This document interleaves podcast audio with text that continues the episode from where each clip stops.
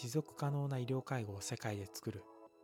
このポッドキャストは持続可能な医療介護の世界を実現する事業を行うスタートアップ企業を中心にその未来や現在を共に考える番組です。エニケアは医療介護の産業を持続可能な状態に変革し誰もがあらゆるケアエニケアを受けられる世界の実現を目指しています。スタートアップのリアルな現状や医療介護業界の現在や今後の動向それにまつわる課題にどう取り組んでいくのか。すべて包み隠さずお届けする医療介護特化のスタートアップチャンネルです。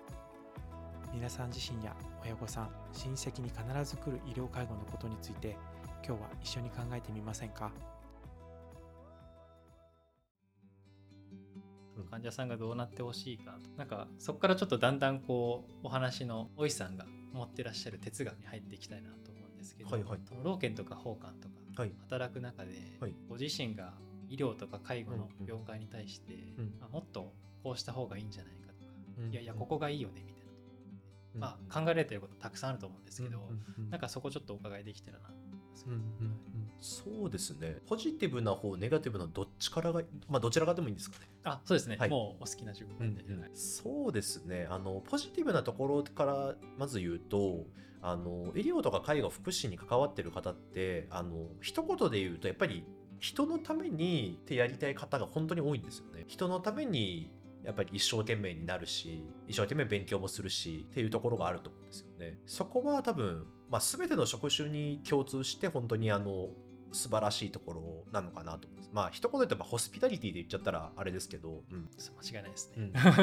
まあ逆に多分それがない人は多分この仕事は多分できないと思うんですよね。やっぱり何かしら体に障害をお持ちだったりとか何かしらやっぱり困られてる方に対してあの我々とやっぱり関わっていく仕事になるのでそこがやっぱり根本やっぱり大事だし他の職種よりもこういう福祉介護医療に関わってる方の方がそこの部分って多分強いと思うんですよね。っていうのは感じます。で逆にそれがこう強すぎる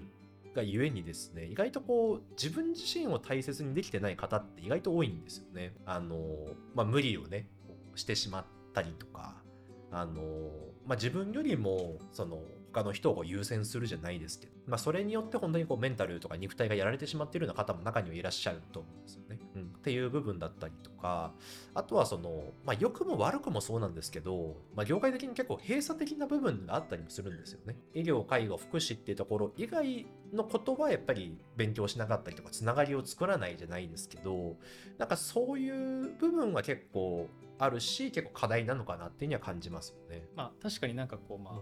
決して悪い意味じゃないんですけど、うん職人肩着みたいうんな方も結構、なんかそういうところってお医者さん的な改善策っていうのはないと思うんですけども、うん。なんかご自身としてどうしていきたいなああそうですね、まあ、そこの点で言うとあの、まあ、うちの0100がですねあの本当に今いろんな交流会とか、まあ、地域の中で例えばそういうこうマルシェみたいなところに出店をしてみたりとか結構地域とのつながりをすごい大事にしてるんですよね。でそのち地域のつながりの中で医療とか福祉以外の方ともやっぱり結構つながるんですよね。なんかそういうふうにあの、まあ、医療介護福祉にあの限らずいろんな方とこう関わったりつながっていくっていうところが結構大事なのかなと思うんですよね。まあ、それこそあのやっぱり私たちが関わる利用者さんっていうのもあのいろんなライフワークとか、ね、仕事だったりとかいろんなこうヒストリーをお持ちの方いらっしゃるのであのいろんなこう職種の方とかいろんな方と関わるっていうことはそのそういう人たちにこう関わる上での結構引き出しにもなると思うんですよね。なんていうんですかねそういう形で何か地域とこうつながっていくだったりとかそういうところが結構これからって必要なのかなと思うんですよね。確かにそれめちゃくちゃわかります、私もその前訪問介護はいやってた時期があったので、やっぱりこう利用者さんと接して、うんうんまあ、その方はたまたまこう歴史の歴史というか昔話が好きで、うん私も歴史が好きなので、まあ、お話通じ合える部分はあった。ん。で、もしその方がなんか全くこう違うような例えば飛び職ですみたいなうん。感じだったら、うん。全然話は分かんないなと、うなんかそういうことってあるなと。うん。確かにまあ生活の場にそのまあいわゆるこう施設とかうん。病棟から生活の場に出るってことはいろんな人いますもん、うん。なんかまあそういう引き出し求められますよね、うん。お話しするとき。その理学療法士さんの場合もやっぱりこうあれなんですかね。その方と出会う前のこう生活歴というかうん。そういうのも結構見られるんですか、あでもそうですね。そこはやっぱり私かなり聞きますね。あの生活歴だったりとかどういうふうに例えば学生時代に熱中していたことだったりとかどういう流れで仕事をされてこられた方とか、まあ、どういう家族構成だったりとかどういうことに例えば興味趣味があったりとかそこは多分私かなり聞く方かもしれないです。そうですよね。さっきおっしゃってたそのご自身その方が何したいかつながってきます。あそうです。もうそこになるので本当にやる気がない人だとしても意外とそういうところにヒントが隠れてたりするんですよね。あこういうことがこの人はもともと好きだったんだとか。じゃあ逆にそういうことが話題になるとこの人って結構モチベーション上がるのかなっていうなんか発見できるヒントにもなるんですよね。そういう人が何を大切にしているのかみたいなところですよね。うん。まあ、それによってなんかこうゴールの設定とかも違うでしょうし、そうです声かけの仕方も変わるでしょうし、うん。できますよね、うん。こう言葉一つでその人のモチベーションを一気に下げちゃうかもしれない、じゃあちょっとまた戻るんですけど、なんかそことあ、はい。そこの、えっと、専門分析って使って、今大石さんどういうことをして今やってるのはあの、まあ、例えば自分自身の働き方とかキャリアの部分とか生かし方っていう方がわからない方が結構多いんですよね。まあ、そういう方に対して個別にあの、まあ、セッションとかやらせていただく中で、まあ、こういうふうに自分自身を生かした方がより多分自分らしくもいけるしあの仕事もやっぱり楽しくいけるよってところとかですねそういうところをちょっと一緒に考えさせていただいたりとか、まあ、そういうのをやってますだから一言で言うとその人のあの、まあ、強みとかいいところっていうのをなんか目で見て分かりやすく表現してこうまあその道しるべじゃないですけど、まあ、そういうものをちょっと作るようなお手伝いになるのかなと思うんですよね。まあ、心理分析の声バージョンみたいな感じに持ってもらったら分かりやすいかもしれないですよね。そことじゃあ向き合う中でも一人一人に沿った、まあ、キャリアとかうん生き方みたいのをこう提案までいかない示すみたいな感じのことをされてるあそうですねなんかそれをあの、まあ、一緒に考えさせていただいたりとか、まあ、それによって結構方向性がこう決まられるような方もいらっしゃるので、うん、って感じですよね。はいなんかそれもなんか医療になってくるんですどういう領域になって心理なの？まあ、心理学なのでちょっと医療とはねまた違う部分ではあると思うんですけど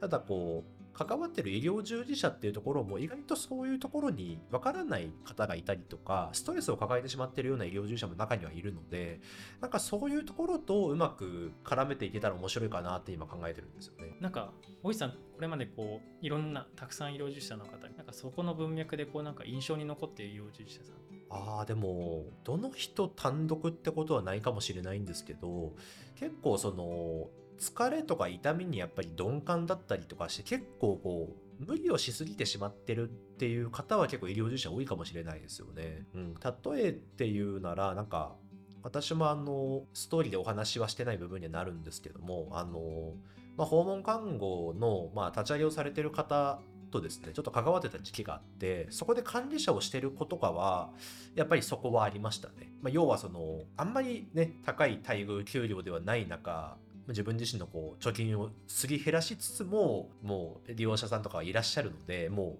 う無理して頑張ってしまってるみたいな感じのところとかですよね。があったりとかはありましたしあとはそのなかなかそのマンパワー的に何ていうんですかねあの辛いとかやめたいとかっていうのは言えないようなやっぱり環境とかもあると思うんですよね。それによって本来好きな介護の仕事っていうのがただただやっぱりそうじゃなくなってしまってる辛くなってしまってるっていう方も中にはいらっしゃると思うんですよね。前の職場がちょっとそういう側面あったかもしれないですよね。介護士さんがやっぱりマンパワー足りないので、あのーその分一生懸命働かなきゃいけない。うんでもそうするとやっぱり結構ストレスもかかってきてしまう。そうすると、対利用者さんに対して強い言葉でが出てしまったりとか、結構悪循環になりかねないと思うんですよね、それって。うんうん、そういうのはやっぱり前の現場とかでも見たことはやっぱりありますよね。うん確かになんかその、はいよくまあなんて言うんですかなんかそういうまあふ医療介護福祉。結構まあその世間一般的には本当に人に尽くすみたいなそういうイメージが、うん。ま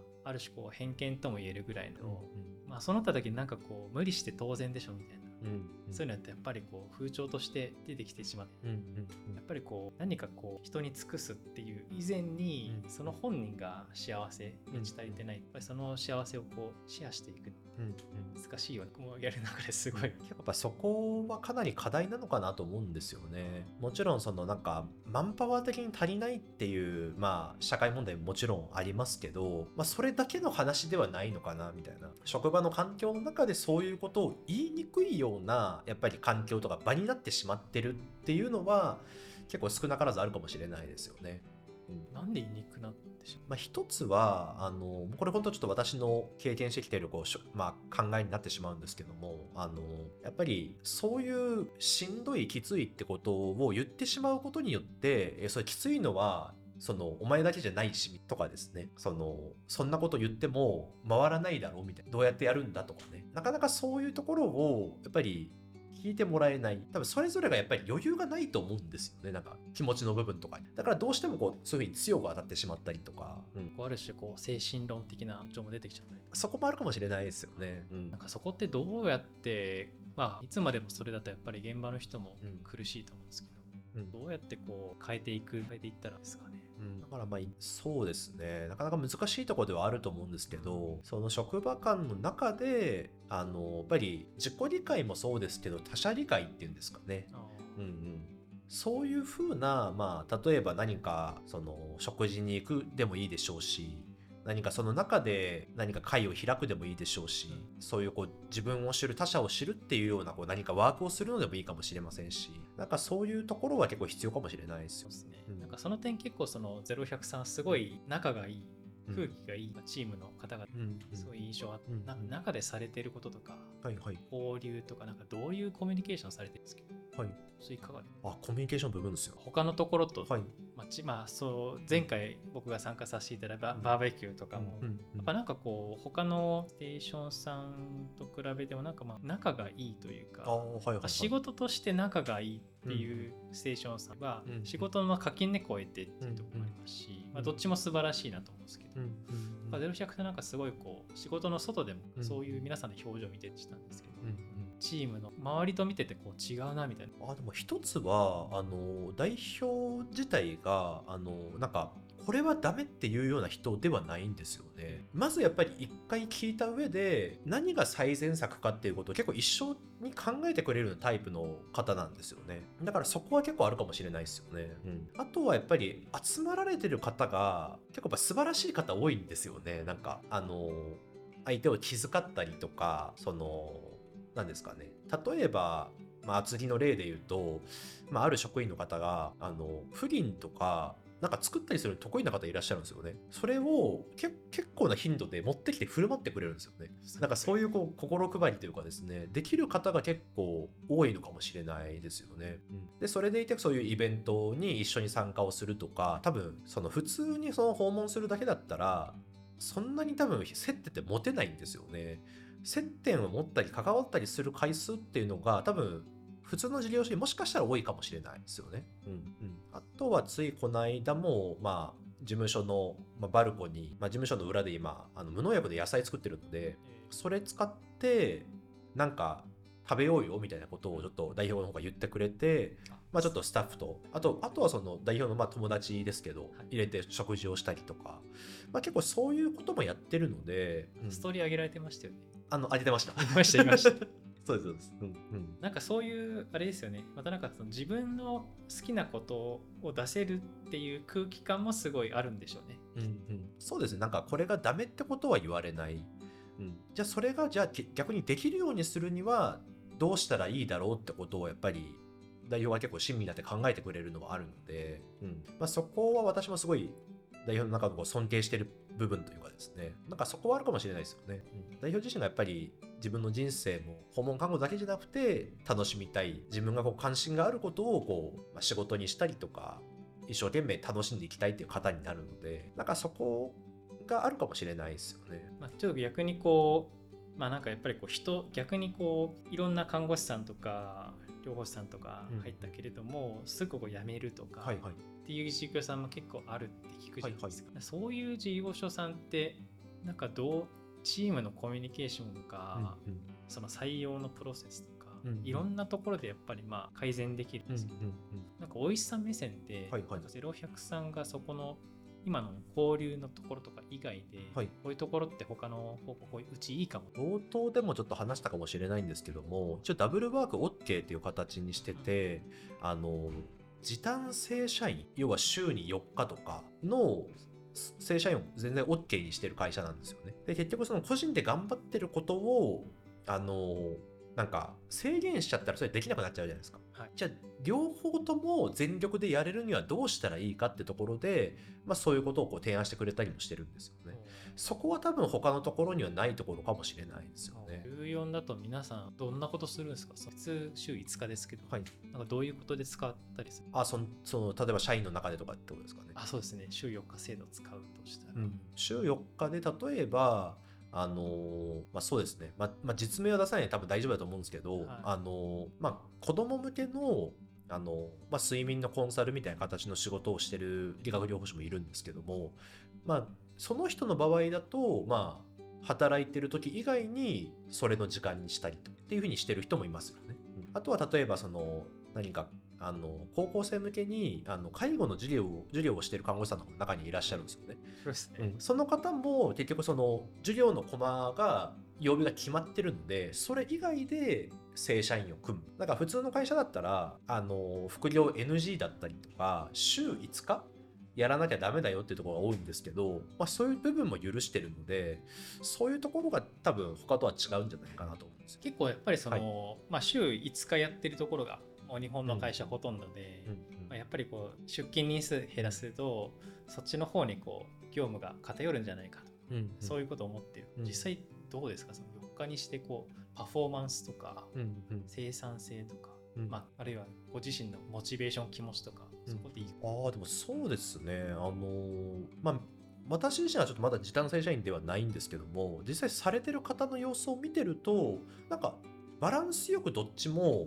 なんか楽しんでやってるのかなっていうふうには見えますよね。うん、なんかそれによって例えばなんか支障が出るとかそういうことはないようには見えますけどね。いろんなところでやってるとこうそれそこで、まあ、A のところで培ったスキルが B に活かせてまたこう B のところで活かせる、うんそういろんな複合的な効果しそうですよね。あでもそれはあると思いますね。う私もやっぱり理学療法士やってることによって生かされてるところってすごいやっぱ多いんですよね。うん個人の仕事の中でもやっぱり話を聞くとか何に関心を持ってるかっていうところにフォーカス当てたりするっていうのは多分理学療法士の仕事のおかげでやっぱりかなり培われてるところあると思うんですよね。でその人のこういいところをやっぱり見つけるそれによってこう方向性をこう一緒に考えていくじゃないですけど、うん多分理学療法士とやってることって多分同じなんですよね。えーそれがちょっとアプローチの仕方が違うだけな気はするんですよ。なんかちょっとだんだんこう終盤に差し掛かって、まあ、ちょっと一応まあユニケアはこう持続可能な医療介護を世界でつはい人不足にしてまあ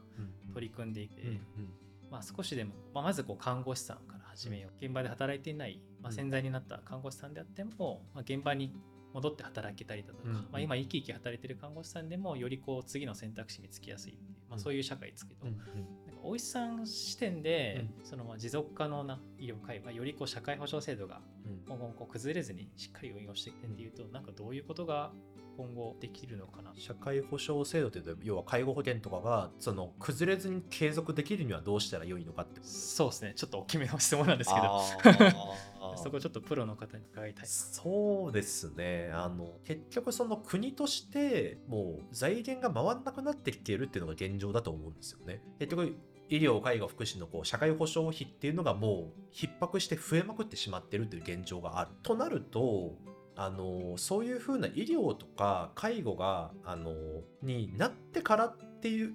対象っていうのが多分今の我々がやってることだと思うんですよね。ではなくてそうなる前のまあ予防の予防ですよね。例えばその糖尿病だったりとか、はいその、はいはい介護予防のさらに前段階の予防とかあとは例えばこう引きこもりとかその独居でく暮らしてしまってるってところももしかしたらそれになり得る要因かもしれないしそういうものをあの減らしていくっていうところの部分っていうのが例えばこう地域と絡めてとかにもなるかもしれませんしそこがすごくこれからは求められていくことなんじゃないかなと思うんですよね。うんまあ、それによって結局そのそこのこう社会保障に当てている費用っていうのが少しでも減らすことができればそれが破綻せずに済む、まあ、このままいってしまうとやっぱ破綻してしまうっていう未来が多分あると思うのでそこの部分がやっぱりこれからはすごい求められるんじゃないかなと思うんですよあ。その介護予防そそもそも病気にならないとか、ADL 落ちない、うんうんそういうところ？そうですね。だからまあその介護予防のまあ養子縁にならないっていうところの取り組みとかはちょこちょこやっぱり出てきてると思うんですけど、それよりもこうもう少し前段階ですよね。養子縁とか出る前とかの状態でそれを予防するそういうこう病気にならないようにするなるべくこう元気な状態で長く生きていけるとかですね、うんうん。まあ、健康へのリテラシーみたいなところ、うんうんうん。そうですね。ここは多分これから必要なんじゃないかなと思うんですよね。一番最初の部分で食い止めるっていう。うん、ですね。でやっぱりただそこに関してがあのなかなかやれてないところが多いんですよね。でやっぱり現状としてはあのマネタイズしきれないところが大きいんですよねそれを。じゃあ誰からお金を取るねんっていう話になっちゃうんですよね。だからそこがニーズがあるっていうのは分かってるんだけどなかなかそこに進められてないっていうんで現状は多分あると思いますよね。予算がそもそも少ないうんうんとしてもどこに時間うんあとはそこをこう活用するユーザーからお金を取るわけにもいかないじゃないですか。うんまあ、そこから取ることにもなるんでしょうけど、そこがやっぱり難しさは多分あると思。ちょっと一番最後に、はい。まあ、大石さんから、まあ、ちょっと話の順番あれなんですけど、はいまあ、個人的な、まあ、活動の宣伝なのか、はいはいまあ、0100さんの宣伝なのか、そうですね。あのまあ、2つちょっと、あのまあ、宣伝というかですね、PR させていただいたところがありまして、まず1つは、まあ、ちょっと私が働いている0100ってところになるんですけども、あのまあ、先ほどもお伝えしたんですけども、本当ダブルワーク OK で、やっぱりその人自身がこう、まあ、人生が楽しむっていうところですね。っていうところで、あのその人自身のこうやってる活動ってところもこう応援するような環境で、あの時短正社員ってところだったりもできますしあとはこう何か一緒に交流会イベントとかのプロジェクトをこう一緒にやっていくような形だったりとか、まあ、いろんなものをこう一緒に考えながら作っていける環境なんじゃないかなと思うのでなんか本当にそういう部分に関心があるあの看護師さんだったりあのセラピストの方だったりとかはぜひねちょっと一緒に、こう仲間になってもらえると嬉しいなというふうに思います。で最後にあとはあの個人の私の活動なんですけどもまあ、理学療法士と並行してあの声紋分析っていう風なものを今やってます。まあ、声の周波数から自分の適性とか自分の活かし方とか、まあ、ストレス具合がこう分かるようなものになります。であのそれをこう知ることによって自分自身のこう強みとか自分自身の持ってるものをこうより活かしてあの生きていくことができる方がねもっともっとこう増えていけたらなというふうに思います。まあ、そういうことにちょっとこうもしね関心がある方とかはぜひねあのお話とかもさせていただけたらなと思います。じゃあ興味ある方はあの概要欄の方で大石さんの Facebook のリンクを貼ってここから友達追加して DM すればあそうですねはい、はいそういう形でよろしくお願いしますはい、お願いいたします。じゃあ本日はどうもありがとうございましたあどうもありがとうございます。今日も最後まで聞いていただきありがとうございます。エニケアでは持続可能な医療介護を世界で作ることを目指しています。共に実現する仲間や共同できる企業を探しています。また番組に出演してくださるヘルスケア関連企業、スタートアップ企業の方も募集しています。事業を一緒に作りたいと思った方は概要欄のホームページからお問い合わせください。皆様からのご応募お待ちしています。